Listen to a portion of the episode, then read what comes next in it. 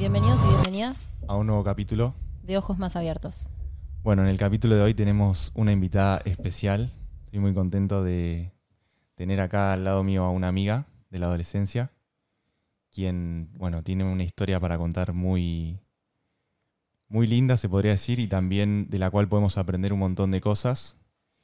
Eh, esta invitada superó lo que se podría decir la enfermedad del cáncer y a raíz de esto creó una marca personal que impacta a un montón de personas hoy en día y que es fuente de inspiración para muchas otras. Y me da mucho gusto presentarla y darle la bienvenida a mi amiga Carmela Bustelo. Hola chicos, ahí te amo. Estoy muy feliz de estar acá y de este reencuentro. Gracias. Y Gracias por venir, Carmen. No, a ustedes por invitarme. Me olvidé de hacer el chivo, Aus. Perdón Ah. que arranqué de una. Uy, siempre nos pasa lo el mismo. chivo y ya hago la primera pregunta para, para Carmen, que ya la tengo pensada, la venía pensando en el auto.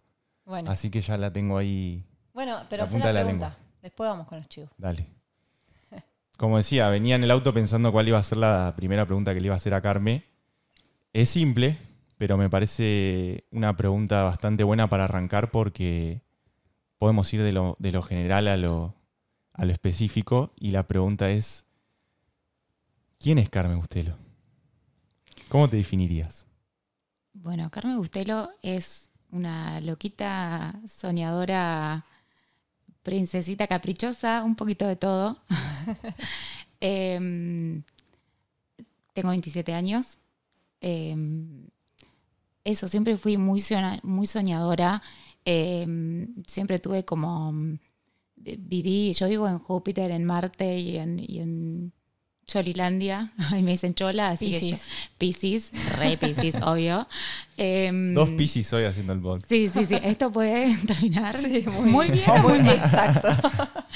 Eh, pero sí, siempre fui así muy soñadora, em, pero muy segura de mí misma, con mucho mm, eh, autoestima eh, y mucha confianza eh, en mí misma y en, en lograr todo lo que me propongo. Así que solían decirme caprichosa de chiquita. Yo creo que soy muy, muy persistente y que siempre voy por, por lo que quiero. Así que bueno, decido definirme así. Una cualidad bastante importante, te digo. Re, sí, re. Eh, porque podría, haber que, podría haberme quedado con el soy caprichosa y, y como la connotación negativa, pero no. Sí, como que me den en vez de buscar. Total, re. Y, y no, y siempre busco, siempre busco, y si no es por allá, bueno, capaz que es por acá, eh, así que siempre busco la manera. Me parece perfecto. y mm, contanos cómo, cómo fue, em, nos queremos adentrar un poco quizás en el tema de tu salud y tu enfermedad, que nos puedas contar un poco de eso y cómo te, te pudiste apalancar vos de eso para crear marca. O sea, para, porque vos tuviste un problema y dijiste, yo esto lo voy a solucionar con esto. Además, Carmen Posta que es muy inspiradora porque tiene una, tiene una mente tan positiva. Yo la conocí hace poquito y cuando te conocí me quedó como, qué positiva que es esta chica.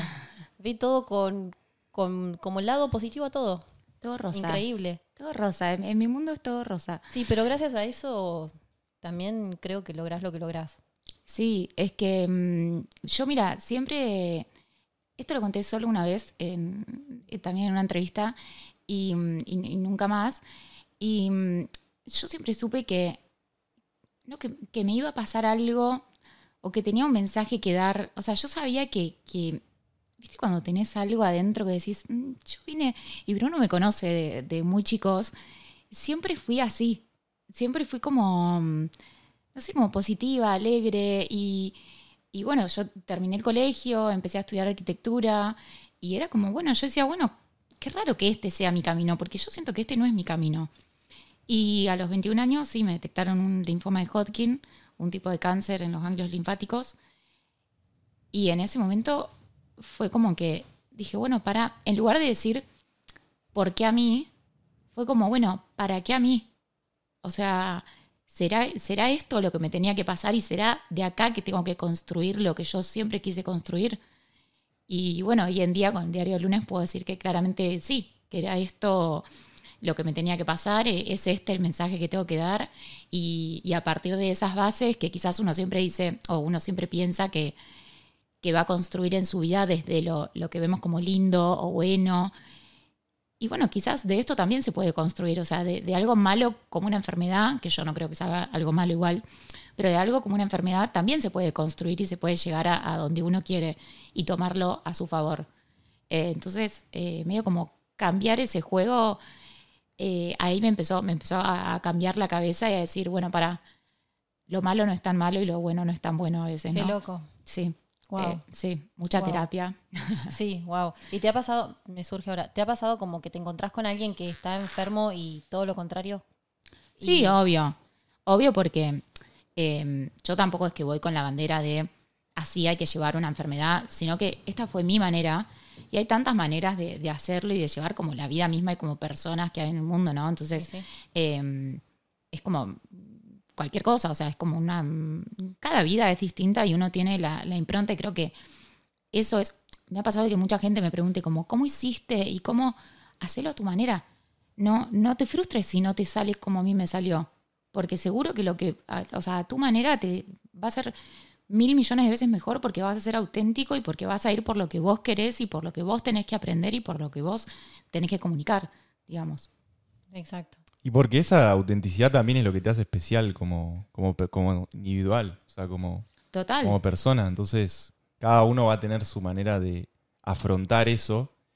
Y qué loco, cómo recién hablabas de esto de ver lo malo como no tan malo y a veces lo bueno como no tan bueno. La otra vez estuvimos hablando incluso de esto, pero qué loco cómo se repite esto en las personas que logran cosas que se podría decir que son imposibles o muy difíciles. Se repite esto de superar la dificultad para co-crear algo grande, para impactar de verdad en el mundo. Y pasa en todas las personas que, que lo, que lo logran, o sea, en todas las personas que, que logran el éxito de alguna manera, superaron un montón de obstáculos que el común de la gente lo veían como imposible. Y una de las cosas que nos contabas el otro día era esto de que vos tuviste una persona que, que como que te marcó un poco la vida y que nosotros a eso le llamamos mentor. Le llamamos como una guía de que, que nos muestra que lo que nosotros queremos hacer es, es- posible.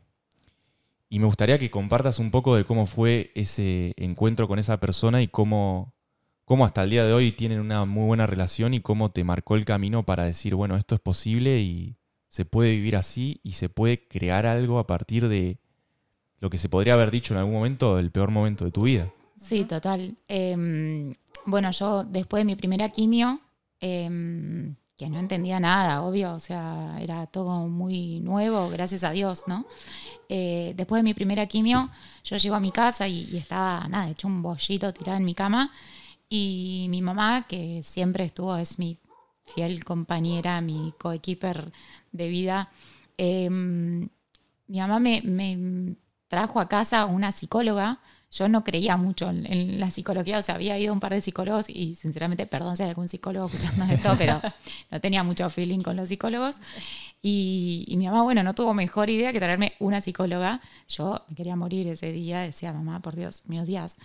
Pero mm, bueno, Eve me empezó a contar, me trajo su libro. Ella había pasado por lo mismo que, estaba pasando yo. Había tenido el mismo cáncer, un linfoma de Hodgkin, y ya se había curado, tenía dos hijas. Y ella me trajo su libro que se llama Se puede tener cáncer y ser feliz. Y en el monólogo que me hizo, porque era, o sea, ella hablaba sola y yo solo asentía, la verdad como, claro, sí, me dijo esta frase de, el peor momento de tu vida puede ser el mejor momento de tu vida.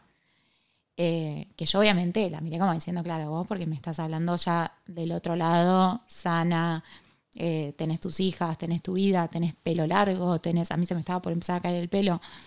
Eh, y hoy en día sí, Eve es eh, mi ángel, mi mentora, mi guía, todo lo que, lo que se puede decir es ella, porque eh, todo, creo que todo lo que aprendí, obviamente que sí, que yo estaba abierta a eso, ¿no? Porque claramente lo recibí y pude transitar todo este camino, pero eh, el, ese clic de la cabeza fue gracias a ella, sin lugar a dudas, porque, y creo que, que ahí cuando haces ese clic de esto, de, de mm, ella por ejemplo tiene tatuado el yin y el yang, y el yin y el yang es eso, porque tiene un circulito, viste, en la parte negra tiene un circulito blanco y en la parte blanca tiene un circulito negro. Entonces quiere decir eso, que en todo lo negro hay algo blanco y en todo lo blanco hay algo negro. Eh, entonces ver la vida de esa forma, no solo la enfermedad, porque después pasó a, a la vida misma, digamos, a los problemas cotidianos, bueno, a la maternidad y a todo. Eh, llevar la vida de esa manera es como medio un camino de, de ida y que sí, obviamente se lo debo eh, todo a ella. Qué importante, ¿no? Qué importante tener una autoridad que nos permita también a la mente creernos de que eso es posible, porque cuando no tenemos un referente por ahí eh, hubiera sido mucho más difícil o incluso no, logramos terminar de creer. Y qué importante es la creencia para poder superar eh, esos momentos. Estaba pensando en, en cómo fue eh, lo, que, lo que se le llama la noche oscura del alma. Eso que vos hablabas de que estabas como, como con un bollito así en, en tu peor momento. Transitar ese momento es. Me da como. ah, me da. Escalofríos. Es De que verdad. sí. Yo hay veces que, de verdad, que obviamente siendo consciente de, de todos los privilegios que tengo y que tuve y, y etcétera, pero em, en mi caso, yo a veces pienso lo que pasé y te juro que digo, yo no puedo creer, porque era muy chica también, tenía 21 años. No hay edad para que te den una noticia así, ¿no? Pero a los 21 años uno está en, Sí. en otra, completamente en otra. Sí. Y, y sí, la verdad que cuando a mí me dieron la noticia, cuando me dicen la- que, bueno, que me- yo en realidad fui sola a la guardia por una tos y quedo, in- y quedo internada con un tumor de 17 centímetros en el medio del pecho, eh, que me dice la médica, mirá, si vos llegabas dentro de tres meses ibas a llegar sin aire. Wow. Y yo había ido por una tos sola. Claro. Y en ese momento, te juro que es literal como en las películas. O sea, yo vi mi vida pasar en figuritas. Me quería ir a mi casa, por ejemplo. Yo decía, no, no, no, esto no puede estar. Me quiero ir a mi casa. Me quiero a mi casa, y como si por, arreglara algo por irme a mi casa, ¿no? O sea, Sí, como sí, si sí. No, no pasara. Sí, sí. Eh, Y sí, hoy en día lo pienso y digo, por Dios, o sea, fue, fue el fondo. El fondo. El fondo, el fondo del fondo. Fue el fondo, el fondo, sí, en cuanto a, a, mm, a la noticia y a... Pero no fue el fondo ese. O Mirá. sea, después tuve que seguir Claro. Eso te iba- excavando. eso te iba a ese fue el inicio del El fondo. inicio del fondo. Sí, sí, sí, sí. Claro. Eso te iba a preguntar, ¿cuál fue el momento más heavy de tu recuperación? ¿Hay algún momento que, que realmente hayas dicho, no puedo más? Estoy en la mierda. Sí, sí. Eh, yo me diagnosticaron en octubre del 2017 y hice varios tratamientos, hice siete tratamientos y eh, un autotrasplante de médula, que es un procedimiento bastante complicado y bastante extremo. Y eso lo hice en febrero del 2019 y en abril del 2019 eh, yo iba a arrancar con los rayos, que era lo último. Digamos, a mí el autotrasplante me iba a curar y estaba todo puesto en el autotrasplante después de todas las quimios que había hecho, estaba todo puesto en el autotrasplante. Y cuando estaba por empezar los rayos, yo estaba acá en Bahía y un día me toco el cuello y me palpo una bolita. Y ahí dije, no, no puede ser. Me volví a Buenos Aires, mi médica me revisa y me dice, bueno, no, no podemos empezar con los rayos porque primero tengo que ver qué es esto. Y cuando me vuelven a operar, que ya me habían operado, o sea, la sexta operación, a mí nunca me habían operado en mi vida y de repente en dos años me habían operado seis veces. Cuando me operan, me dicen que, que sí, que, que era lo mismo y que el autotrasplante no había dado resultado. El autotrasplante que era, o sea, esto, todas las apuestas, todas las fichas puestas Claro. ahí, Era la sanación. era la sanación. Y ahí sí que de verdad eh, seguía con Eve yo ahí. Y te juro que fue como, ok, ahí sí sacamos todas las fichas y todo arriba de la mesa y decir, bueno, pará. Eh, claramente no estamos ordenando bien. Al- o sea, hagamos, movamos algo porque no, no. Y, y no solo por los resultados, o sea, yo me enojaba mucho porque yo decía, che, ¿por qué los resultados dan mal si yo estaba, les juro que estaba, o sea, como si nada. Yo hacía vida dentro de todo normal. Eh, entonces me enojaba mucho cuando los resultados no, no arrojaban eso. Pero por otro lado, después iba a terapia y decía como, bueno, debe haber algo, esto del pozo, debe haber algo más abajo, ¿entendés? Entonces, bueno, habrá que seguir. Y esto fue como, bueno, vamos una vez más. O sea, repartámonos las cartas y vamos una vez más. Y, mm, y ahí mi médica me dijo, Carmen, queda una sola carta. Así me dijo, queda una sola carta. Queda una sola opción acá en Argentina, que es un tratamiento experimental. Y ahí te juro que fue, o sea, realmente tocar fondo y decir, bueno, ¿qué más? O sea, que hasta, hasta dónde tengo que entrar adentro mío como para sanar, sanar de verdad. Y a mí me pasaba que desde siempre, eh, yo como que, yo sabía que yo iba a estar bien. No sabía que era estar bien. O sea, capaz que era estar bien, era morirme. Pero yo siempre estuve muy en paz. Que eso creo que es innegociable.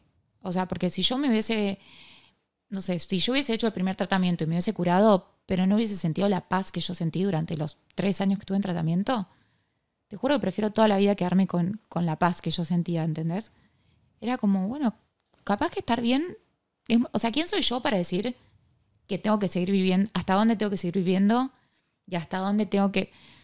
Sí, yo soy creyente, ¿no? Pero si el de arriba o el mundo o el universo es quien, o sea, nosotros somos nada, una masa corporal que viene a, eh, y un alma y todo, pero digo, ¿hasta dónde me lo, no lo voy a decidir yo, sino que, bueno, pero en el fondo sabía que, que por lo menos ahí en ese abril del 2019, ahí no era. Em, y de hecho, bueno, les conté esto que, que una vez em, me junto a, tomar un café, creo que fue en ese momento, que me junto con, Eve, con mi psicóloga, a tomar un café, y yo le digo, ¿vos sabés algo que, que mis papás no que, mis papás no me están contando que yo no sé. Y le digo, ¿yo me voy a morir? Y me dice, sí, vos te vas a morir. Y todos los que estamos acá en el café nos vamos a morir. Yo no creo que vos te mueras de cáncer, pero sí te vas a morir. Una genio. Y ahí fue como, claro, o sea, como siempre nos, nos atamos a, a, mm, esto, a seguir vivos y a seguir con vida y a seguir en este mundo y a ser Le miedo a la muerte. Le tenemos miedo a la muerte. Sí. Y sin embargo, muchas veces vivimos estando muertos. O sea. Literal. Estando. Yo siempre digo, si yo me hubiese muerto a los 21 años, te juro que hubiese sido muy feliz. O sea, me hubiese ido en paz. Esto que te digo. Gracias a Dios no sucedió y, claramente tenía más cosas para hacer y para. Y por eso trato también de honrar la vida todos los días, ¿no? Porque digo, che, me dieron el lujo de, de seguir acá y de estar hoy acá mirá que voy a protestar o que me voy a enojar por cualquier boludez. O sea, vamos a, honrar este premio que... Que es la vida. Tengo doble micrófono, che, tengo el mate. Pero sí, este premio que es la vida, para mí es como que cada pequeña cosa, cada día, cada segundo vale un millón. Qué loco también esto de la paz y de algún modo, de algún modo también diferenciarlo de lo que es la felicidad, porque muchas veces se habla esto de la felicidad, de ¿Sos feliz? Esa pregunta es como algo muy recurrente en las personas y no nos damos cuenta de que en realidad la felicidad es un estado más de lo que es la vida y que lo que nosotros tenemos que encontrar es eso que vos encontraste ese día en, esa noticia, que es la paz. Total. Y que es lo que vos nos contabas de acostarte sabiendo que lo das todo. Total. Es que no, no fue todo felicidad. O sea, yo la pasé realmente muy mal. Yo la miraba a los ojos a mi mamá, lloraba. Te juro que no había palabras, no hay palabras para ponerle en ese momento. Ni hablar, hoy en día que soy madre, del lado de mi mamá. O sea, de ver a tu hijo llorar estando esto, en una cama, en un hospital, transitando una enfermedad como es el cáncer y no poder hacer nada en cuanto a lo médico o en cuanto a lo corporal, o sea, hubo momentos muy tristes, pero mm, te juro que yo digo, o sea, qué, qué zarpado y qué bueno que yo haya sacado tanto aprendizaje y tanta paz y tanto, tantas cosas buenas de, esto, que, tiene tanta mala fama, por así decirlo. Mm. Es una cagada. Sí. Pero para mí, o sea, yo te escucho hablar y para mí es la mejor manera de afrontarlo. Porque como vos decís, me, voy a estar en paz, ¿para qué me voy a quejar? Vos la mayoría de personas que yo conozco que se enferman y, no sé, quizás no necesitan un cáncer para ya entrar Sí, en sí, una sí. y quejarse. Sí. Eh, lo ven de una manera tan distinta. No lo ven como, bueno, hay algo que vos contaste la otra vez, que nos juntamos a tomar un café, que me quedó grabado, y es que vos siempre supiste que te ibas a curar. Mm. Y nunca perdiste la fe en que vos te ibas a curar. Sí. Y Y- con, con eso afrontaste. Sí. Y mirá, la gente no, no suele afrontar una enfermedad de esa manera, sino todo lo contrario. Y por eso tampoco nunca llega. Si vos no hubieses afrontado con esa paz, no sé si, si te sanabas. Sí. Es la realidad. Sí, es que también es esto de, de lo bueno y lo malo, ¿no? O sea que yo cuando, cuando estaba haciendo las primeras quimios, esto, mi, mi actitud fue así, yo te juro, bueno, esto Bruno me conoce y sabe cómo soy, yo me iba a las quimios tapado de piel, me maquillaba, aros, o sea, lo daba todo, ¿entendés? Y, y yo veía en las películas, vos ves en las películas y que es válido, sí, obvio que es válido, porque es otra forma y esto, no hay una forma de transitar un cáncer. Pero ¿por qué tengo que estar tirada en la cama los, en, su en un principio los seis meses que tengo que hacer quimio? Yo le decía a mi mamá, es más, me acuerdo que yo le decía, ay, ahora que me voy a quedar pelada, quiero hacerme fotos con looks de, de mi ropa y subirlo a Instagram y, y así mostrar que también puedes estar canchera. Finalmente me hice una peluca y, y bueno, y fue por otro lado, ¿no? Pero, mm, pero no- era eso, ¿entendés? De decir, ¿por qué tengo que seguir con, lo, con cómo me dicen que tengo que seguir si en mi interior yo no quiero por ahí? O sea, ¿por qué tengo que seguirlo? ¿Quién dice cómo hay que vivir la vida y cómo hay que transitar una enfermedad y cómo hay que pasar un embarazo y cómo hay que ser madre y cómo hay que trabajar y cómo hay que relacionarse? O sea, ¿dónde está escrito eso? Eh, es como que muchas veces, nada, e- es esto de, hacerlo a tu manera, que también Eve, mi psicóloga, me, me regaló una lapicera cuando yo quedé embarazada, eh, una virome re linda grabada que dice a mi manera. Esto, para que yo nunca me olvide de hacer las cosas a mi manera. Una vez ella me dijo, mira, qué bien que te va haciendo vos misma. O sea, no, no te dejes. Muchas veces el resto no lo hace eh, de malo, sino nada, porque todos estamos medio chipeados, viste, que bueno, que esto es así y aquella cosa es así. Eh, ¿Y por qué no puedes ir al otro, por otro lado? Que estás loco, que estás negando la realidad. A mí me decían, che, o le decían a mi mamá, che, Carmen no cae. Mi mamá decía, no, sí que cae. O sea, lo está transitando a su manera. Qué bien tu mamá. ¿Por qué tiene que estar tirada en la cama llorando si no le sale? Si te sale y es lo que te hace bien, está perfecto. Ahora, si no, ¿por qué? O sea, ¿quién te dice que, que, que estás sufriendo menos o que yo no sufrí menos por haber esto, por, por haber hecho mi marca personal o mi marca de producto o por haber... No es que sufrí menos, pero bueno, lo decidí transitarlo así y es súper válido también. Obvio. ¿Y notaste un cambio en tu autoestima? ¿Eras una persona más insegura antes de la enfermedad? Sí, era más insegura quizás en cuanto a... O sea, sí, pero no. Siempre fui bastante personaje y bastante... De, mm, qué sé yo, de, de hacer lo que quería y de ponerme lo que quería. O sea, sí, seguro. o sea, yo al colegio te iba montadísima. Em, pero, pero sí fue como esto de, de seguir destrabando, o sea, que cosas que sí, en cuanto a, a la autoestima, a la seguridad que me dio. O sea, imagínate que yo me vi, de repente, yo siempre me definía con mi pelo. O sea, de hecho, en una charla que yo doy contando mi historia, digo, si hace, Siempre lo tenías re largo el pelo. si hace seis Ah. años le hubiesen preguntado a mis amigos, a mi familia, qué me definía, les hubiesen hablado sobre mi pelo. Y yo de repente estaba pelada. Y estaba siendo más yo que nunca. Entonces es como, ¿por qué te definís con el pelo? ¿Por qué te definís con la imagen? ¿Por qué te definís con tu trabajo o con tu... Yo tuve que dejar la facultad, me quedé pelada, adelgacé, tenía, me operaron, o sea, estaba llena de cicatrices. Y sin embargo, era más carne que nunca, ¿entendés? Entonces, que hasta hoy en día me pasa que lo trabajo mucho, porque bueno, o sea, ¿por qué en ese estado te sale todo y después cuando uno está bien en cuanto a la salud, por ejemplo, es como que, o o esto de, de retomar la vida mm, más terrenal, ¿no? Eh, te dejas llevar por tantas cosas ajenas, ¿no? O sea, El ¿por qué me- dirán. Claro, por el qué dirán. O sea, em, pero sí, sí, me, me, me destrabó un montón de cosas, la verdad es que sí. Increíble. Che, ¿y cómo nació el tema de las cholas? Bueno, las cholas, acá estoy modelando, no sé si se ve por el, por los auriculares. Em, las cholas nació justamente así. Yo cuando me dicen que, o sea, lo primero que le preguntó a mi mamá fue si yo me iba a curar y lo segundo, si se me iba a caer el pelo. Y mi médica le dijo que sí. Y Me gusta cómo se destruyó tu identidad. O sea, si tu identidad era tu pelo, No, no, no, el- no. Dios dijo, chau. Es que literal es muy, sí, sí, y encima esto, o sea, eh, yo ahí me corto mi, mi kilométrico pelo y me hago una peluca que llamamos María Elena con mis amigas. María Elena, entonces yo empecé a usar Mar- a María Elena, o sea, la llevaba en realidad, ponele, me venía acá, yo vivo en Buenos Aires, entonces me venía acá a Bahía de vacaciones, justo era el verano, así que me venía a Monte, me traía María Elena.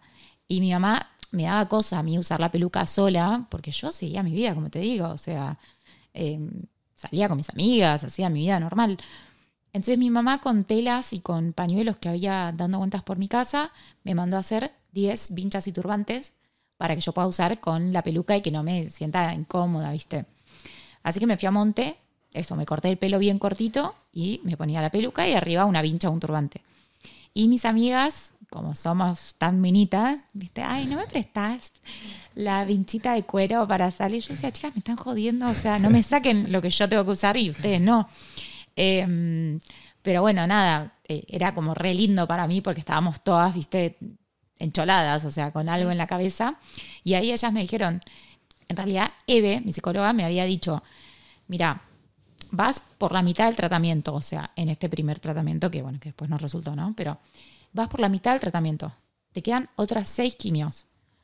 Ya no hay factor sorpresa, digamos, porque vos ya sabés, ya se te cayó el pelo, ya sabés lo que es hacer una quimio, ya sabés que te, te sentís mal y después vas a tu casa y en tres días te recuperás, ya te operaron, o sea, se vuelve como muy rutinario, por así decirlo.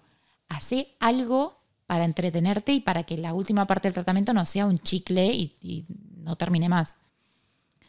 Claro, pero ella pretendía que yo haga, no sé, clase de canto o que pintara mandalas, no que me haga empresaria. O sea. Y yo dije, bueno, voy a empezar a hacer esto de las vinchas y los turbantes. Así que abrí el Instagram que se llama Las Cholas, eh, porque a mí me dicen chola mis amigas. Y mm, nada, conté mi historia, esto, de tengo 21 años, qué sé yo, siempre fui una princesa con el pelo largo, tu, tu, tu, tu, tu, tu.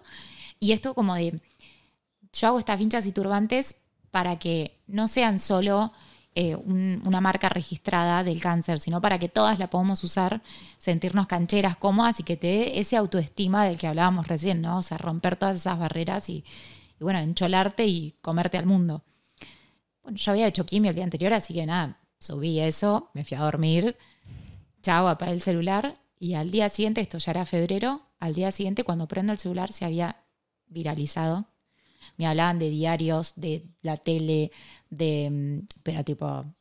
Primer video. Sí, sí, sí, primera publicación. Yo, chicas, a mis amigas, chicas, por favor, pónganme me gusta porque esto es un quemo. Viste que en Bahía encima era como, ay, Dios, qué vergüenza, lo mando rápido, chao, me voy a dormir. Y de repente al día siguiente me, había, me pedían eh, pedidos al por mayor. Se hacía envíos eh, al, pa- al, al- tipo envíos al interior del país. Yo tenía 10 hinchas y turbantes que eran míos. O sea, que estaban usados, ¿entendés? Vendidos. Nada, obviamente la fui a despertar a mi mamá. Mi mamá me quería matar. Como, Carmela, ¿qué hiciste?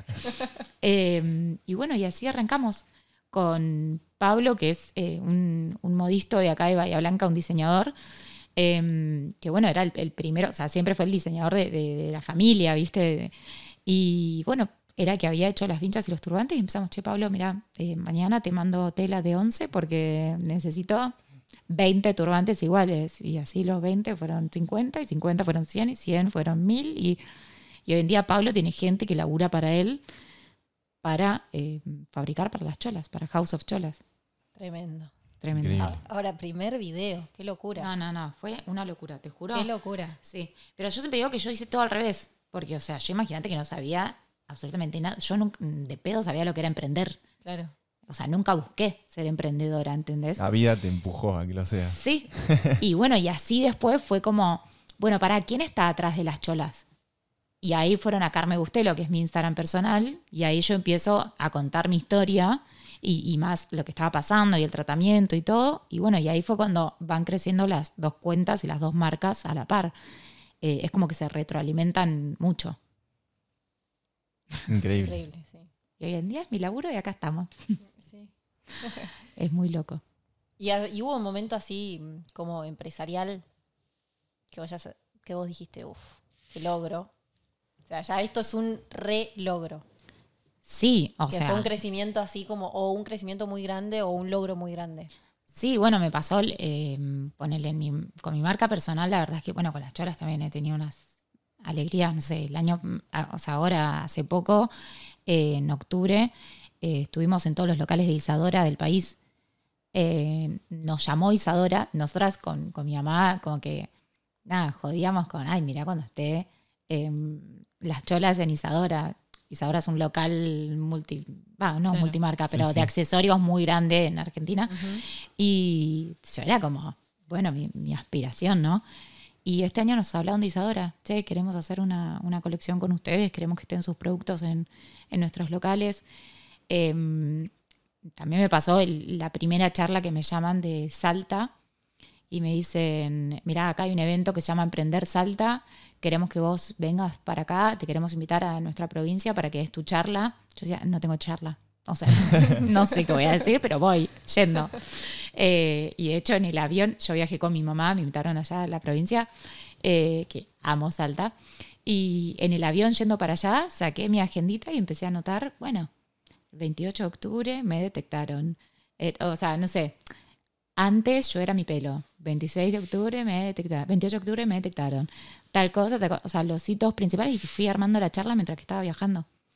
Y hoy en día doy mi charla, o sea, he viajado a La Plata, a San Juan, a Chaco, eh, para empresas, para bancos, para. eh, una eventos. charla. mm, Di una charla TED. TED. Sí, sí, sí, no. O sea, bueno, la charla TED fue impresionante porque encima yo estaba embarazada. eh, y fue. Ya vamos a ir ahí. No, no, fue muy emocionante. La verdad que Wow. sí.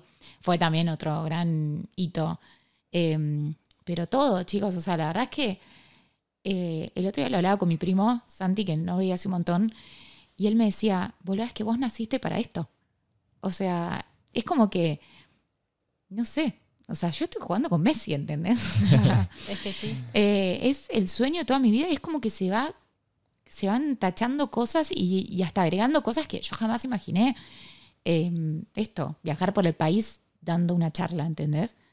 Eh, y nada es como muy loco o sea yo de verdad amo lo que hago me encanta lo que hago y es como no sé es realmente muy loco que, que haya de dónde salió todo esto no Salió de, que yo un poco te lo comentaba la otra vez, de vos que también que encontraste un propósito en la vida.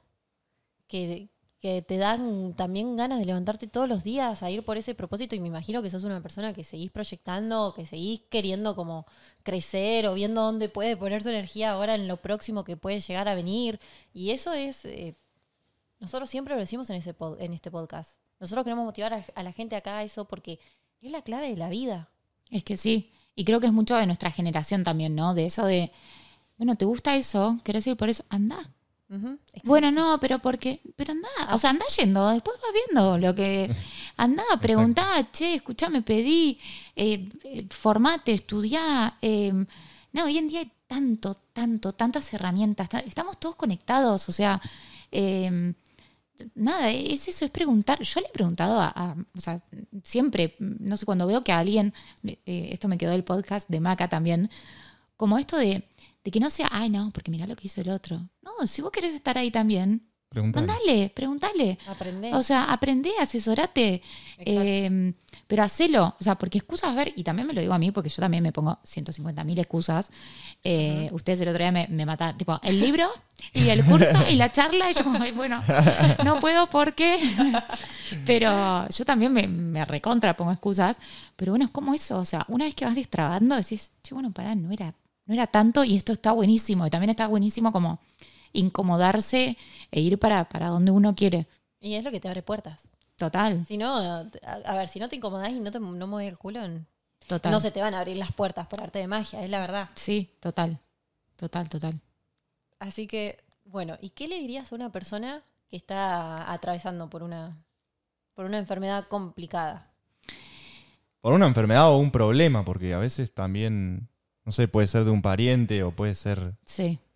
Por una dificultad. Más Sí. que. Sí, sí, es que es esto que yo iba en la charla, como que a mí me pasó esto y me van a seguir pasando cosas porque es la vida y seguramente a ustedes y a todos los que están viendo esto también les pasaron cosas porque es la vida, o sea, en la vida pasan cosas Obvio. y no es que yo, bueno, listo, superé un cáncer, ya está, firmé contrato con la vida, vivo hasta los 90 años, o sea, me van a seguir pasando cosas porque es la vida, pero es esto que no somos lo que nos pasa, sino qué hacemos con eso que nos pasa, que es como una frase medio trillada, pero para mí es 100% por ahí, o sea, uno puede quedarse en la comodidad que, como te repito, también es válido, porque no somos quien para juzgar, viste, eh, cómo se tienen que hacer las cosas. Pero si vos eso, sentís la incomodidad, no te quedes en lo que te pasa y en el problema y en, no, yo no puedo porque, no, si no podés, es porque no querés. Y, por, y si no querés, está bien. Pero si querés, metele y hacelo y, y sí, vas a poder. A tu manera, a tus tiempos y a tu forma, pero vas a poder.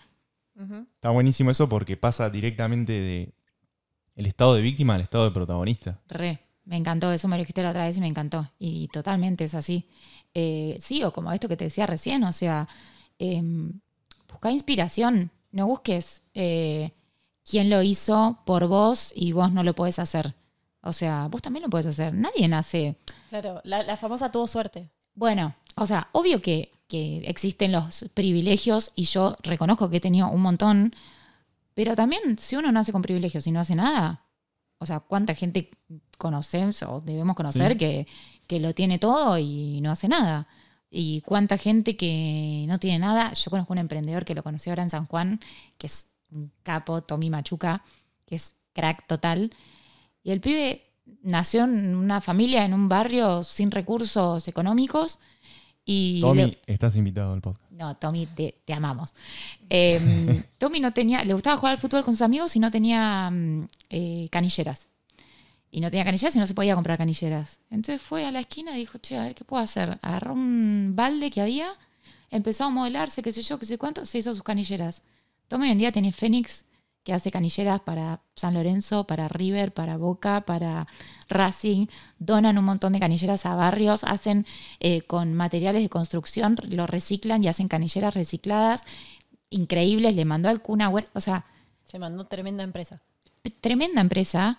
Y el pibe, o sea, se podría haber quedado en, che, no, yo no puedo porque me tocó Total. esto. No, me tocó esto, quiero ir ahí, bueno, listo, voy. Y esto, y obviamente la- de haber pasado por un montón de, de situaciones, pero eh, bueno, y también eso, como decías vos, o sea, nutrirse de, mm, de, de esa gente, ¿no? O sea, y de esas historias que te motivan a, a ir por más, está buenísimo. Y que demuestra que las excusas te- es una excusa y está fuera, es así. O sea, Sí, es muy fácil ponerse esa excusa y quedarse en el lugar de víctima y es muy difícil realmente tomar las riendas de tu vida. No difícil, sino que hay que tener huevos para hacerlo. sí, sí, total. Eh, pero creo que más difícil es quedarte con Totalmente. el que hubiera pasado, sí. Yo- es hablar. que eso se me viene en esta conversación todo el tiempo. Yo creo que en un momento de tu vida te lo vas a preguntar. Y capaz que ya tenés 70 Sí, sí, sí. y ese es el tema. Que Pero capaz que tenés 80 y uy, si lo hubiese intentado esto que yo quería hacer. En su momento, mira, cuando yo empecé con, con esto, con las cholas y con... A mí me decían mucho como, como que no había tanto influencer. Me decían como, ay, no, yo no me animo a hablar a cámara y no me animo. Y yo pensé y digo, mirá si yo no me hubiese animado. Hoy quizás estaría, no sé, terminando la carrera, que me re gustaba mi carrera, pero claramente no era mi, mi estrellita, ¿me No. entendés? Entonces, eh, no te conformes con, con lo que tenés si vos, si no es tu estrellita, ¿entendés? O sea, Además, si, si no te animás a algo, hacelo. sí, Claro. obvio. Eso que Ahí- sabés. Ahí está el crecimiento. Totalmente. Porque... Hacelo con miedo. Y no importa, no importa la edad, porque sí, obvio, yo nada, tuve el, el lujo de que sea a los 21 años y digo, bueno, buenísimo. Pero también hay gente que, no sé, a los 60, 70, 80 manda toda la Toda la mierda y sí, arranca de nuevo total. y me parece perfecto. O sea, eh, es como esto de romper todas las barreras y, y bueno, y cuestionarte y incomodarte y romper esas ahí. creencias que hay, hay una verdad en esto es que cuanto uno más grande se hace, las creencias cada vez se afianzan más en uno, cada vez toman más, incluso se explica neuronalmente, que los pensamientos que vos tuviste durante toda tu vida van calando hondo en tu cerebro y se transforman en creencias que están muy arraigadas. Por eso cuanto más te demores en tirar a la mierda todas esas creencias que no te sirven, más difícil te va a ser. Sí, Entonces, hay que vivir con ese sentido de urgencia. sí, Hay que entender que detrás de tus miedos están las mejores cosas. Sí, total. Todas las cosas que vos querés están detrás de los miedos, las cosas que no querés hacer. Detrás de los miedos y creo que también detrás de las etiquetas, ¿no? O sea, yo decía al principio de esto, si sí. yo me hubiese quedado en, ay, no, pero yo soy una caprichosa, entonces voy a... voy a patalear y voy a, ay, no, claro, porque a mí... que y- muchas veces mm, esas etiquetas, nada, salen de, de- de nuestro pasado y de nuestra familia, de nuestros Exacto. allegados, de nuestros amigos que no lo hicieron de malos, Totalmente. pero uno crece con, con, con lo que le dijeron que es y con lo que le dijeron que, y bueno, y pará, y si no soy así, o sea, eh, y si no tengo miedo, y si no tengo, o sea, em, esto hacerlo a su manera y de confiar, creo que es mucho como confiar, en- si confías en vos y lo haces a tu manera, te juro que no puede salir mal. O sea, porque siempre vas a ser fiel a vos mismo, ¿entendés? Y vas a tener esa paz que yo te digo. Te vas a acostar todos los días y decir, bueno, hoy yo lo di todo. Quizás no me salió, pero estoy en paz porque lo di todo. Y si no es hoy, será mañana, y si no es mañana, será pasado y así. eh, pero siempre vas a tener esa paz adentro tuyo. Re. Sí. Y vivimos en escasez de confianza en uno, un poco. Sí, obvio. Bueno, ¿sabes qué? Es de mi psicóloga. Este podcast se trata de Eve. Estás invitada Estás al invitada al podcast. podcast. Eh, Eve, yo, bueno, esto cuando yo quedé embarazada en el 2022. Eso te iba a preguntar ahora. em, Cuando quedo embarazada, yo hago agua. Y fue como, no, pará. O sea, yo ya te surfé una y renací y el peor momento de mi vida, qué sé yo. ¿Y ahora qué? O sea, ¿cómo se hace? ¿Qué saco? ¿Qué? Y ella me dijo, esto, no, mm, porque también la maternidad es como que mucha gente opina y mucha gente te dice cómo tiene que ser y que no sé qué, no sé cuándo. Y ella me dijo como, a tu manera. Y ahí fue cuando me regala eh, la viroma esta que te digo, a tu manera. Y ella aún hoy en día me sigue corrigiendo mucho, o sea, no corrigiendo, pero como que me dice, en, en el momento cuando transitaste la enfermedad, te salió tan naturalmente, porque no tenías tanta sabiduría, o sea, sí, tenías tanta sabiduría, pero no, lo- no sabías que la tenías, entonces te salía naturalmente. Y ahora, en la maternidad, yo es como que me freno un montón, como, ay, no, pará, pero no es, sí, es por acá. O sea, si vos decís que por acá es por acá. Y si a vos te resuena de que no es por acá, no es por acá. Pero no hay un libro de la maternidad. Ay, es que hacemos la vida tan compleja. Ay, sí, sí. A- sí. Además, ese tema de cómo tiene que ser no deja de ser tu creencia. O sea, no me digas cómo criar a mi hijo porque es tu creencia. Bueno, obvio, re. Pero eso también, en cuanto a la laboral, por ejemplo, yo decía como, no, bueno, listo. O sea, me tengo que quedar en mi casa, tengo que, ya está. O sea, un hijo es una limitación. Sí, sí. Ah, sí. Porque, nada, para mucha gente lo vi así y para... Y yo fue como, no, pará. O sea, no, no va a ser, un- al contrario, va a ser mi impulso para. O sea, va a ser que yo por mi hijo voy a seguir y voy a, a subir y voy a mejorar y voy a ir. Y fue como, te juro que fue como un, un motorcito. O sea, de, de- de ir rompiendo. Obvio que es difícil y, y no es romantizar. eh, pero también mucho esto, ¿no? Que el lado B de la maternidad, no, no hay un lado B, hay un lado A, B, C, D, E. O sea, es lo que es. es lo que es, es como la vida y es como todo. O sea, sí, obvio que tiene sí, cosas sí. buenas y tiene sus cosas malas. Es el yin y el yang, pero porque la vida es así. Sí. Pero porque esto, el mejor momento de tu vida también tiene cosas que son una cagada. O sea, Y porque es lo que le da sentido a la vida también. y sí, Porque si todo fuera blanco, no tendría sentido. Si todo fuera felicidad, seríamos Teletubbies, ya lo he dicho esto. Seríamos Total. todos medio boludos. total, decir. sí, obvio. Y esto, y Entonces, también... que tenga ese, esa- ese contraste es lo que le permite existir. Sí, Para que exista el todo necesitas de la nada, para que exista la felicidad necesitas de la tristeza, para que exista... Y es como, no sé, la maternidad es un montón, porque es un montón. Yo es como que la jodía a mis amigas y les decía, boluda, de nuevo yo me meto en otra, o sea, salgo de una y me meto en la otra, ¿entendés? Como siempre crecimiento y siempre mucho. Porque también esto, ¿no? De que, bueno, la enfermedad es una cagada y la maternidad es lo mejor que te puede pasar en la vida. No. O sea, para muchas mujeres la maternidad es una cagada. O sea, y, y es así. Entonces, em, nada, fue como que me empecé a cuestionar y hasta hoy en día, te juro, de cada cosa que hago, porque es muy dinámico también y cada segundo de tu vida es distinto con cuando sos madre, pero em, es como que aún hoy en día digo, no, Carmen, a tu manera. O sea, me centro en decir, Es tu mantra. sí, te juro, Es tu mantra. es mi mantra, re. Eh, y esto como seguir tu instinto. Y, y bueno, en cuanto a, a mí me, me- como que me tocó mucho en cuanto a lo laboral y en cuanto a los proyectos, porque esto yo era como, veía derrumbarse todo, ¿entendés? O sea, venía del tratamiento, yo terminé el tratamiento, vino la pandemia. Y terminaba la pandemia y, terminaba de terminar la pandemia y quedé embarazada y fue como, o sea, ya está, se me cortó acá. Y no, al revés, o sea, al contrario. Eh, romper un montón de, de- de barreras y de creencias, eh, que lo mismo, está buenísimo y la verdad es que hoy en día estoy disfrutando un montón eh, la maternidad. Bueno, eso es re Qué importante. bueno. Sí.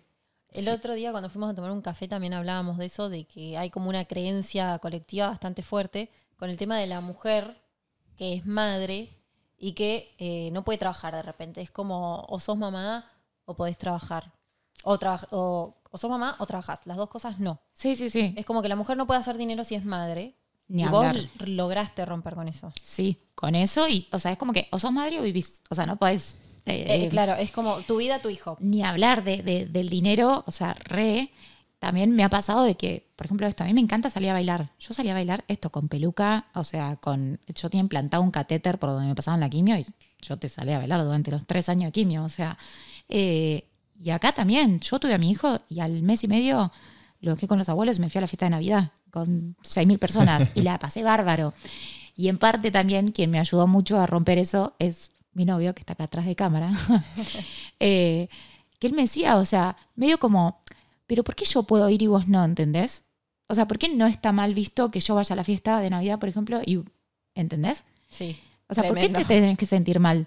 Tipo, que yo soy mala madre por ir, pero Sí. él, bueno, si está con la mamá. Claro. O sea, entonces como romper eso también me ayudó un montón. Básicamente que le guste la joda, a mí no. Eh, pero sí, de hecho me ha pasado que hace poco salí a, a bailar con unas amigas y una chica en Instagram me responde y me pone, eh, ay, qué rara las nuevas mater- la nueva maternidad. Y le pongo, no, la nueva maternidad o las la maternidad moderna, una cosa así. No, la maternidad moderna, no, mi maternidad. O sea, eh, no, me dice que vos mostrás una realidad que no es. Yo, por ejemplo, soy enfermera y, y no tengo tiempo de, de, mm, estoy todo el tiempo laburando y qué sé yo, y después voy a mi casa y yo no tengo tiempo de salir y no todas las mujeres tienen el tiempo. Bueno, no todo el mundo tiene trabajo, vos me estás diciendo que sos enfermera. O sea, agradece que tenés laburo, porque hay mucha gente que no tiene laburo. Siempre va a haber alguien que no tenga lo que, o sea, somos todos distintos, ¿entendés? Pero que por eso me tenés que tirar mierda. No. Es como que yo te tire mierda porque esto, porque tenés trabajo y yo no. O sea, No. Cada uno a su manera. Si a vos te hace feliz ir al laburo y no tener tiempo de salir a bailar, si te hace feliz eso, está perfecto. Si no te hace feliz, bueno, cámbialo. O sea, cuestionate. Busca, no digo que sea fácil y que todos tengamos los mismos recursos, pero empezá por cuestionártelo y por esto, por pensar, che, para, ¿por qué le estoy tirando mierda a esta mina que ni siquiera conozco y que sigo por Instagram, ¿entendés? Em, porque eso también, yo en su momento no tuve pelo y no salía a putear a todo el mundo que subía una foto con su pelo largo. Claro. O sea, che, la verdad que sos una desubicada porque estás subiendo una foto con tu pelo y yo no tengo pelo. Y bueno, o sea, eh, entonces es como que esto, tan mirar el otro, ¿viste? Em, Y nos es algo, consume, nos consume. es algo recurrente que sale acá en el podcast, el tema de, de los haters o de la gente que está criticando constantemente y, y es volcar lo que uno tiene adentro. Sí. Eso sí, lo que vos sos es como vas a filtrar tu realidad y es lo que vas a dar al mundo. total. Por y esto ende- de lo que dice, ¿cómo dice? Sí, Juan lo de que Pedro. dice Juan de Pedro dice más de Juan que de Pedro. Total. Es así. Total. Eh, y con, bueno, también con, con mi laburo, ¿no? O sea, somos todos unos chantas, somos. Ah, eso ni hablar. Olvídate, o sea, los Están influencers somos. explotando chinos en... No, no, los influencers somos lo peor que le pudo pasar a la existencia de la humanidad. Y de repente es como, sí, bueno, pero vos estás teniendo un entretenimiento 24 horas gratis. Porque a mí la gente no me paga por yo subir historias y, entretenerlos, ¿entendés? Entonces, ¿qué te molesta a vos si vos prendés la tele y no andás puteando a todo lo que está en la tele, entonces ¿por qué te molesta? Si pudieran, Sí, o, cap- o capaz que sí. Obvio, Si también. tuvieran un coso para comentar, los estarían puteando también. Te juro, o sea, pero es como esto, ¿entendés? Eh, la gente no entiende eso, no, no, porque, mm, eh, no sé, o, o cómo se paga, o cómo... Y sí, porque yo ofrezco contenido gratuito 24 horas del día, ¿entendés? Yo te, te entretengo 24 horas del día, entonces... eh, ¿Y vos qué aportás? Es la pregunta Bueno, a esa persona. ¿Vos total. qué, qué das Yo te para juro que digo, reclamar? chicos, hay tantas cosas para hacer hoy en día en el mundo, para ayudar, para aportar, para ayudar al otro, o sea... Y además que ya lo tenés puede. en tu mano. O sea, Bueno. tu- Olvídate. o sea, ya lo puedes hacer que desde quiere tu casa, de, en este momento donde estás sentado. Hay tantos podcast. links de Mercado Pago para donar, todo. O sea, ocupa tu tiempo en eso en lugar de tirar mierda al otro. Deja, hay un botón que dice dejar de seguir, ¿entendés? No lo consumas, porque también, es- o sea, entiendo de que hay, hay contenido y hoy en día también estamos como tan expuestos a tantas cosas que, sí, obvio, hay cosas que no están buenas y que te hacen mal y todo. Pero no es necesario que tires mierda, ¿entendés? Deja, no lo consumas y listo, nadie te obliga. Exacto. Nadie te pone un arma en la cabeza para... A mí me han dicho, pero barbaridades, o sea, ni hablar de... El otro día eh, subí un TikTok contando el story time de cuando me detectaron y una, dos o tres, me comentaron, ah, sigue currando con esto. Sí, obvio que sigo currando con esto. Imagínate que encima que tuve que pasar un cáncer no voy a currar. O sea, obvio. oh, más vale, negri. O sea, cada uno curra con lo que, o sea, ¿Y qué haces con esos comentarios? no, depende. Depende qué día me agarre. Si estoy inspirada, capaz que le respondo medio irónico, medio divertido, medio gracioso. Por ejemplo, si se mete con mi hijo, bloquear al Automáticamente. instante, automáticamente. O sea, mínimo si me vas a bardear, no sé, tomate el trabajo de armar otra cuenta o de pedirle el celular a tu hermana. O sea, pero... em, pero no, si no, la verdad es que es esto. O sea, es son las reglas del juego, en parte, aunque no me guste y no estoy de acuerdo, son las re- reglas del juego. Eh, pero bueno, siempre transmitir este mensaje de posta, hay un montón de cosas para hacer. Esto, andate a dormir todos los días sabiendo que lo viste todo por vos, por los que te rodean y por los que están a tu alcance de ayudar. Si, est- si estás 100% segura de eso y estás en condiciones de jugar lo que yo hago, bienvenido sea. No creo que sea tu caso porque siempre hay cosas para hacer, ¿entendés? Exacto. O sea, yo no tengo ni tiempo ni energía, Para andar andar comentándole ahí. a una persona. ni me creo saberla toda. Tengo 150 mil millones de efectos como para ir a señalar con el dedo lo que hace el otro. Sí, No. todo lo contrario, seguro. Si ves una persona que supera algo y sigue lucrando con eso, Sí. decís, che, qué genia. Pero ¿sabes Bueno. qué pasa? Mira cómo puedes seguir Esa persona esto. no dimensiona el daño que se hace a ella misma con ese tipo de comentarios.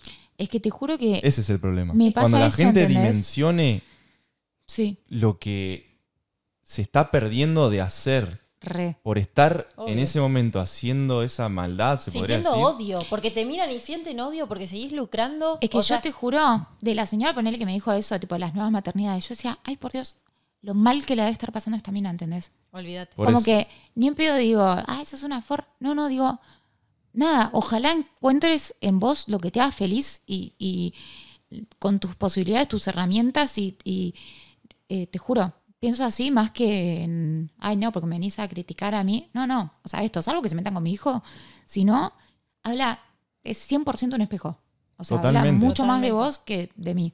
Yo esto, me voy a es- acostar tranquila con, con lo que hago, Claro. con lo que hice, con lo que me dedico y, y con lo que transmito. Así también, obvio que puedo meter la pata porque también te pasa eso, ¿no? hablar, a veces obvio. te agarra. O sea, también te- somos humanos y cometemos errores en el sentido de que a veces uno reacciona, Sí, no, no acciona, sino que simplemente escribe desde el enojo, desde, desde lo más básico del Sí. ser humano y por ahí deja de lado eso que vos decías recién, de ese lado compasivo, de entender que la otra persona la está pasando muy mal seguramente y que por eso tiene odio en su interior, por eso tiene, tiene tanto enojo. Se enoja con una persona que no conoce. O sea, bueno, imagínate sí, el hay- nivel. Sí, sí, sí. Mira, el otro día yo em, soy muy como, bueno, muy, pero sí doy mi opinión en ciertos temas polémicos que no deberían ser polémicos, como por ejemplo política, ¿no? Entonces yo subí, ni siquiera una opinión, no, no me acuerdo que había subido, me bajaron, no sé, 1500 seguidores, 2000 seguidores. Y yo digo, y, y una, mm, y lo, y lo comuniqué y dije, che, miren, me bajaron 2000 seguidores, qué sé yo. Y una seguidora me pone, mira Carmen, yo no pienso como vos, pero, y me mandó como una foto que decía, si vos te quedas solo con los que piensan como vos, nunca vas a crecer. Porque te vas a que, o sea, vas a pensar que vos siempre tenés la razón y que es tu- tus pensamientos son los únicos válidos. Ujú. En cambio, no digo que esté mal dejarme de seguir. Está perfecto. Pero abrite a. mm, Mi novio es de Boca y yo soy de River. O sea, somos contrincantes, ¿entendés? Sí. Pero en una pareja pasa eso, normalmente son dos polos opuestos. Es que nosotros somos el agua y el aceite. Sí. Pero bueno, está buenísimo porque, o sea, él me muestra un montón de cosas que yo no tengo y yo le muestro un montón de cosas que él no tiene. Y creo que es por ahí, ¿entendés? O sea, eh, involúcrate y, y, y preguntá y cuestioná y debatí, más que no, porque me han puesto cosas, te juro, como que yo soy esto, el peor mal que, que- que hay en Argentina. Y es como, bueno, pará, tipo, cuestionate, abrite un poco, o sea, porque si te quedas solo con tus pensamientos en, en que lo que vos pensás es lo único válido, y no, obvio que no vas a crecer y no vas a, a- No. a escuchar otras cosas, o sea, pero bueno, sí, es un tema los haters, la verdad. La gente es un tema. sí, no, La gente- Los haters a las gradas. Ay, no, decimos sí, obvio, total, total, Miren desde allá. totalmente, sí. Es que, que nosotros somos. es como decís vos, o sea, son, son espectadores hasta de sus propias vidas, ¿entendés? O sea, Sí. esto, fíjate qué es lo que querés, trabajar en vos, Sí, sí, sí. ocupa tu tiempo y energía, que hay En un montón de cosas recopadas y la vida es Así no te va a dar tiempo de escribir un texto un así. segundo. Porque encima, por ejemplo, a nosotros en algunos reels nos han respondido unas cosas así que decís, me da fiaca leer esto. Te juro, yo medio que repito cuando me empieza- O sea, lo leo medio por arriba porque digo, ay Dios, o sea, lo tengo a Ciro que quiere, no sé, comer frutillas y yo con el celular le tipo, no, no tuve tiempo, chao, ya está, ¿entendés? Eh, sí, total. Uno tiene que concentrarse en lo que hace uno y en eso buscar su paz. Y esos comentarios, pasarlos por alto y poner la otra mejilla, como hacía. Como hizo nosotros nuestro mentor número uno que más seguimos es Jesús y a él lo estaban crucificando y sus palabras eran perdónalos porque no saben lo que hacen. Sí, total. Es tener compasión, es entender lo que hoy decíamos nuevamente, o sea, entender que esa persona está en un estado donde no la ve, Es- Sí. Literalmente, donde no entiende. que no sabe lo que hace. Sí, no sí, sabe sí, lo que escribe, no entiende lo que le está pasando y lo escribe. No entiende o sea, cómo se afecta, cómo se perjudica a él mismo. Para mí es eso, o sea, no tomarlo personal, ¿entendés? Totalmente. Como. Ahí está la empatía.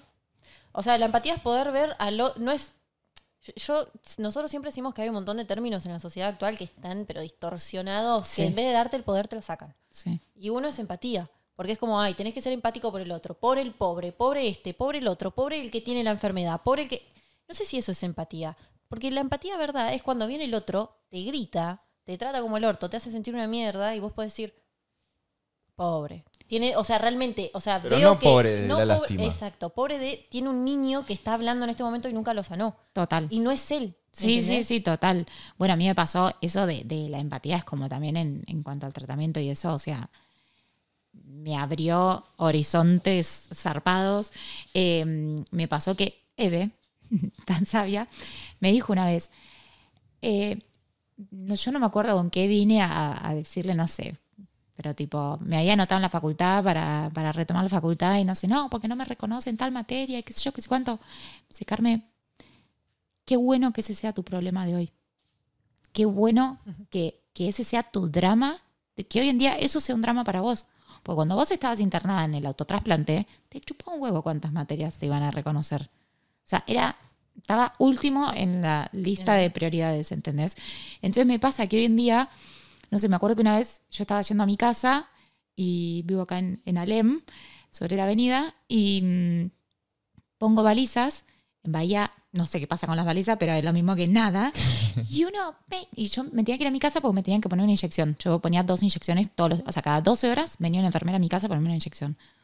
Me tocó una bocina, un bocinazo, pasó por al lado, nada, qué, qué sé yo, me empezó a gritar. Yo digo, boludo, si tu problema principal de hoy en día es que un auto puso balizas y tardaste 15 segundos más en irte a tu casa o al laburo o a donde sea que estés llegando, o sea, Tú Es- tenés una vida privilegiada. Total. Total. O sea, tenés que ser un agradecido de que ese sea tu problema de hoy, ¿entendés? Además de lo que decís vos, de yo pensarlo como, no, ay, qué sorete este. No, no, sino, ay, no, pobre hombre, que, que eso, que, que no ve lo afortunado que es, ¿entendés? Eh, obvio que todos después nos sumergimos en este mundo banal y, y sí, obvio, y tenemos... Pero, pero frenar la pelota y decir, sí, bueno, pará. Qué Sí. bueno, qué, qué suerte que estos sean mis problemas hoy en día, ¿entendés? Porque cuando estaba en la mierda, no, estos no eran problemas. O sea, Exacto. Entender que, que sos humano también, que o sea, que te puede pasar. Te puedes calentar un día en la calle porque Obvio. se te cruzó el auto o. Pero bueno, después conectar nuevamente con esto que vos decís. sí, creo que, que es eso. Cuando haces clic, los patitos se te ponen todos en, En fila y es como sí. después, bueno, nada. O sea, Ya está. Que no sea, no hagas un mundo de eso que te pasó, Exacto. ¿entendés? Porque ahí sí, uno, a mí me repasa, ¿eh? Que yo empiezo, no, porque, y, y se te empieza tipo a agrandar en tu cabeza y decís, bueno, pará, pero era esto. o Sí, sea, ¿por qué hice esto? Es ¿Entendés? que es- ese es el don que tenemos. Como Eh, hacer una historia que ni siquiera existió. Total. O sea, en el fondo nos vimos las mil consecu- los mil cosas que podríamos haber dicho, no dicho, lo que podría haber pasado, lo que cuando me dicen, uy, no, si me pasaba esto me moría. Total. no te pasó. Total. Bueno, Pilar Sordo, eh, que da charlas, una psicóloga de Chile, dice anticipadora de desgracias. Sí, ¿Viste sí, que sí, te dice tipo, no sé, bueno, pero dicen que va a llover. Bueno, pero capaz que no llueve. No, bueno, Ayer pero cuidado si, cuidado si salís porque... Pero pe- si todavía no pasó. O sea, ¿por qué te anticipas a la desgracia, entendés? Eh, pero sí, bueno, son un montón de cosas que, que nada, esto, como decimos, somos humanos. O sea, si no, seríamos todos unos teletubbies, como decís vos, yo digo que seríamos todos un Buda y sería aburridísimo. Eh, Pero bueno, sí creo que es eso, ¿no? Volver siempre a, a las prioridades y alinearse y decir, bueno, pará, no fue tan grave, no es para tanto, volvamos a, a- a los ejes, bajemos un poco y, y bueno, y sigamos adelante. La verdadera desconstrucción. Total. Esta. Re, re, total. Es esto, esto que hablamos, lo mismo que dije, el- lo mismo que dije el otro día en el café. Día a día. O Otra sea, palabra que está completamente distorsionada por nuestra sociedad. yo te juro que es como que hay veces que digo, es más que le digo a Eve que estoy sobreanalizada, porque le digo, ay, me gustaría a veces no pensar tanto las cosas, ¿entendés? Ser como un poco más. Pero después te das cuenta que está buenísimo, porque es como un crecimiento personal Constante. constante y, y sacar, o sea, de, de la pantalla que vos ves o de lo que te pasa, ver todo lo que hay atrás y llevártelo para vos, creo que se trata de eso, ¿entendés? Eh, de... mm, No es sé. como que te abstraes y ves la película. Sí, y La ves desde arriba y desde ahí podés verdaderamente tomar acción porque me pasa como en todos los aspectos, o sea, me pasa hoy en día que estoy muy centrada como en, en mi laburo y en, en nada, en, en la economía y en... Y digo, no sé, yo veo a alguien que hace algo copado y digo, bueno, para esto, para, voy a ir para, o sea, ¿cómo lo hizo? No me voy a quedar con lo que veo, ¿entendés? Sino en cómo lo hizo, cómo hizo para llegar, qué, qué medios tuvo, qué, qué recursos, cómo actuó, cómo resolvió esto, o sea, todo es mucho más profundo de lo que vemos, ¿entendés? Exacto. No quedarse con lo que uno ve a simple vista, porque detrás de toda persona, detrás de todo acto, detrás de toda acción, hay un montón de cosas enriquecedoras que, que te pueden servir para vos. Solo está en vos verlo y, y tomarlo a tu favor. Eso es ser espectador. Y no me acuerdo de quién, creo que lo leí, que lo explicaba perfecto con una metáfora así como vos, que se dice, por ejemplo, ser el protagonista de tu vida. Sí, está buenísimo, pero en realidad lo ideal es que vos entres a la sala de cine, te sientes en una silla y veas una película en la que está pasando un montón de gente y vos sos el protagonista, pero vos la estás viendo, Claro. no la estás actuando, no la estás viviendo. Y ahí está la, la diferencia en la vida. Claro, Poder porque si dar la actuás te perdés atrás- un montón. Poder dar un paso atrás y poder observar toda la escena Total. y no ser tanto el protagonista, sino más bien el que puede ver todo lo que pasa. Está El, buenísimo. el que, el, el espectador, el que paga el bi- billete y va a ver una película al cine. Y como que me re quedó esa enseñanza porque, sí. Sí, está buenísimo. Ay, paren, quiero, tra- quiero traer algo que nada que ver. Puedo cambiar de tema, Sí, pero está buenísimo. me encanta esto. Porque no, se me vino a la mente un libro que yo leí durante el tratamiento que decía justamente una metáfora. Eh, el libro creo que es El Laboratorio del Alma. Está buenísimo. Y mm, hablaba de esto como de... O, o hay otro que leí también, La enfermedad como camino, que es buenísimo también. No me acuerdo cuál de los dos.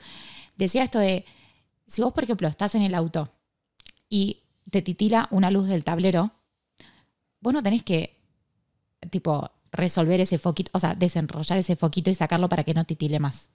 Vos tenés que fijarte qué es lo que te está queriendo decir el tablero ¿entendés? O sea, capaz que te falta aceite. No es que el foquito tiene que, de que te falta te- aceite tiene que dejar de titilar. Bueno, hacer eso mismo con lo que te pasa a vos, ¿no? O sea, si a vos te resuena algo, o bueno, ni hablar con el tema de, de las enfermedades, o sea, yo soy como muy creyente de eso, recontra apoyo a la medicina tradicional, lo tengo que decir, lógico, pero también como ir con cada cosa que te pasa, esto, no quedarte con, con lo plano, con lo que ves, sino, bueno, pará, ¿para qué vino esto a mí? O sea, ¿qué es lo que tengo que solucionar para que eso que yo veo se solucione, ¿entendés? O sea, ¿qué tengo que arreglar del auto para que la lucecita deje de titilar? No quedarme Claro. en que la lucecita titila. Claro. Nada, me pareció que estaba Sí, buenísimo. o, o traerlo. sacarla. Está buenísimo, sí. Es que sí, porque en realidad sacar la lucecita es, Es como evadirlo. es tapar el problema. A ver, el aceite va a la- seguir mal igual, ¿entendés? Que es, recién dijiste lo de la... Es la o sea, pastilla. que apoyás la medicina tradicional, que en Occidente es... o sea, es siempre tapar el síntoma. Es como, te duele la cabeza, bueno, pastillita para la cabeza. Te duele- Claro.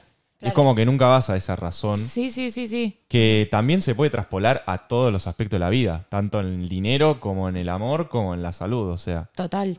No afrontar eso que te arrincona cada vez más, te va a llevar cada vez a lo que vos nos decías la otra vez, a como un círculo donde el Sí. cual nunca salís y es como, como un camino sin Una una, una serpiente que se come la Sí. cola. Es como que no, Total. no va a ningún lado eso. Sí, sí, total. Para mí siempre hay que abarcar todo. eh, en mi caso, bueno, esto lo aprendí con la enfermedad, pero lo, lo llevo a todas partes de la vida de una forma más integral, ¿no? O sea, eh, no es todo tan esto, o sea, esto para esto, porque capaz que algo que nada que ver te re sirve.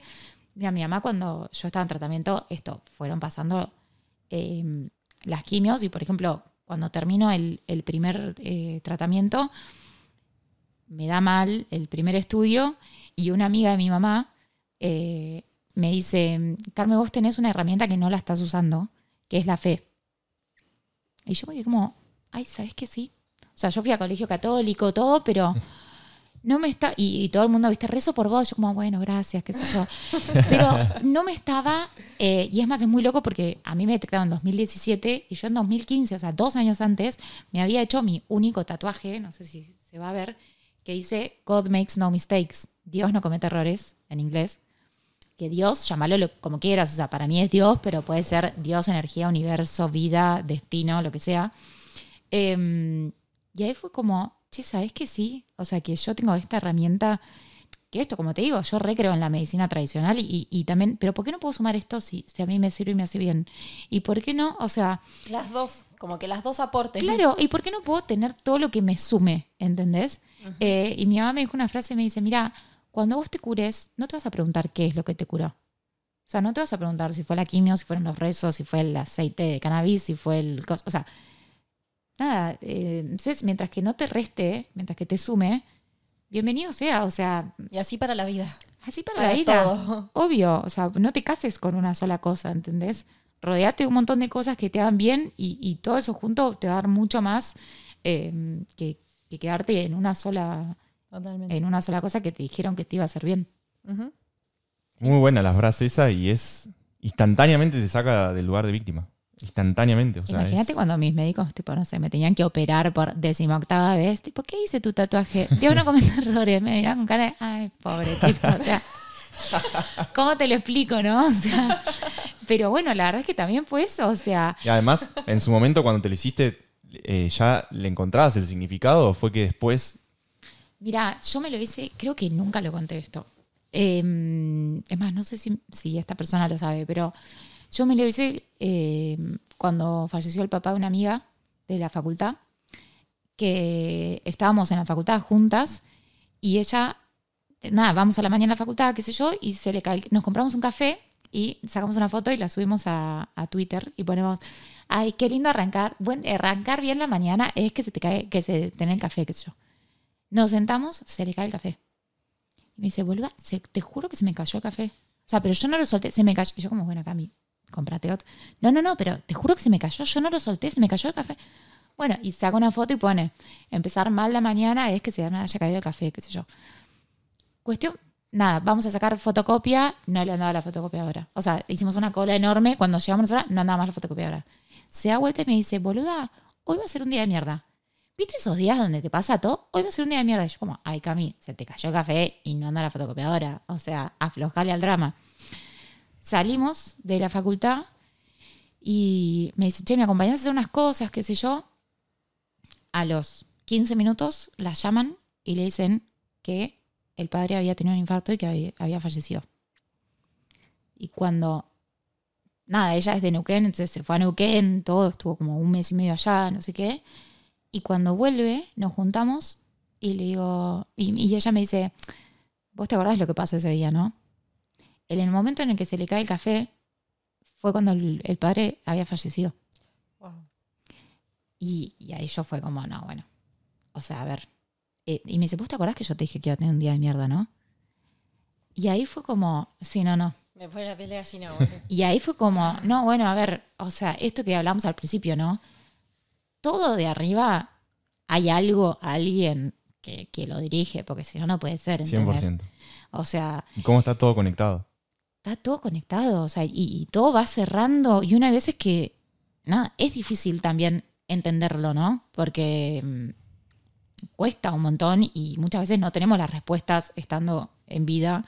Em, Porque buscamos la explicación humana de las cosas, porque buscamos la explicación razonal de las cosas. Sí, o la científica. y esto de que pasan un montón de cosas horribles y que realmente no tienen explicación humana, pero creo que los que tenemos fe o los que confiamos en esto, eh, en algo más, nada, es como también una, una tranquilidad de decir, bueno, nada, Dios o el de arriba o la energía o el mundo del universo saben por qué tenía que ser así, ¿entendés? Eh, y ahí sí me hice el tatuaje y bueno, a los dos años cuando me detectaron, sí, obviamente fue como sostenerlo. y, y hoy en día sí, seguir compartiéndolo porque para mí es 100% así. Hermoso. wow.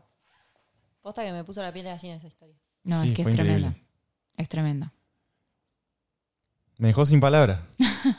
De verdad. Bueno, No, sigamos.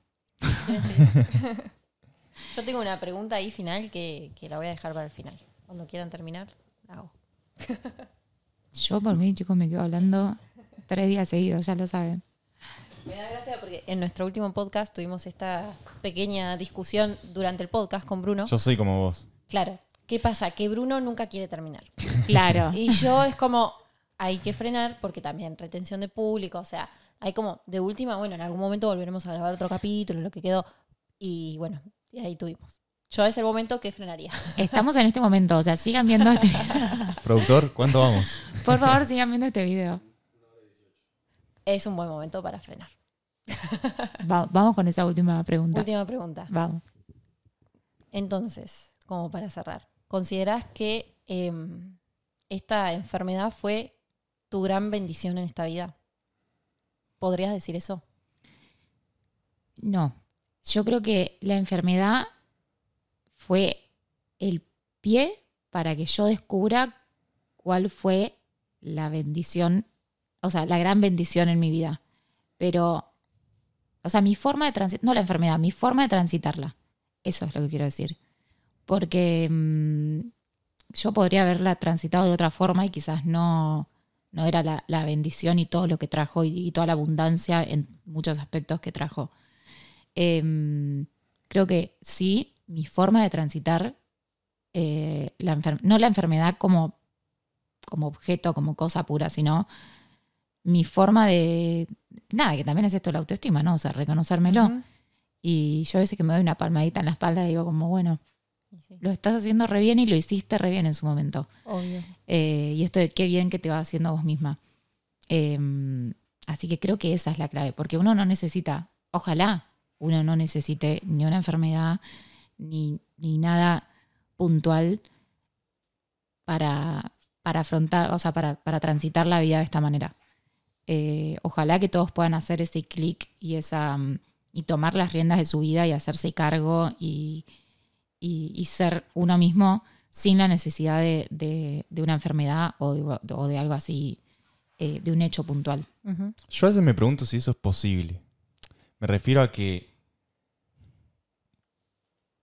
Lo traigo acá por, para que lo hablemos antes de que nos vayamos. Obvio. ¿Ustedes consideran que es posible, si bien no hay que llegar a ese extremo y buscarle esa explicación humana mental de las cosas, ¿será posible lograr, como hoy decíamos, el éxito o, La o, superación. O, o el milagro sin superar obstáculos grandes?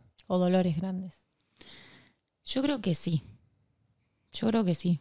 Y creo que, que por eso, ponerle en mi caso, es como que asumí como una responsabilidad para conmigo, pero también para el resto de esto de, che, no necesitas esto, ¿entendés? Yo lo pasé y yo te lo quiero contar y te quiero ayudar a que vos también tengas estas herramientas sin necesidad de...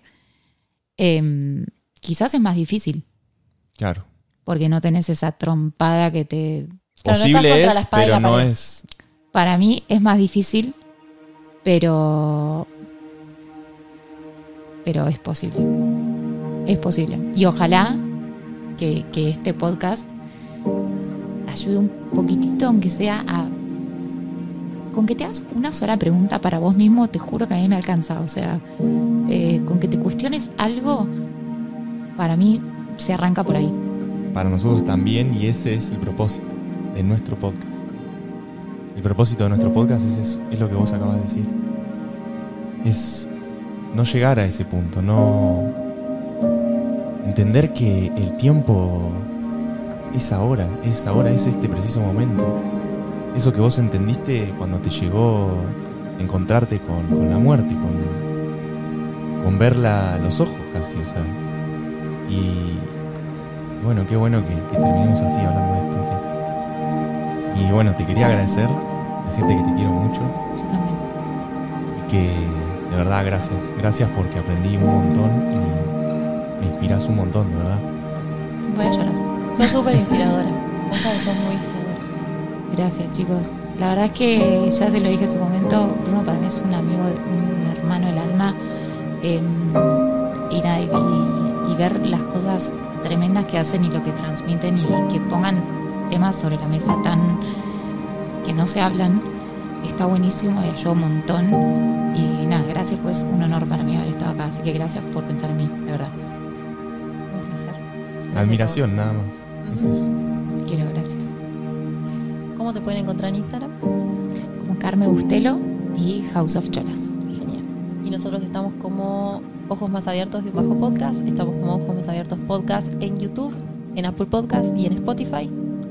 Y gracias a vos que escuchaste y que llegaste hasta acá, Y quien tenga ojos, que vea.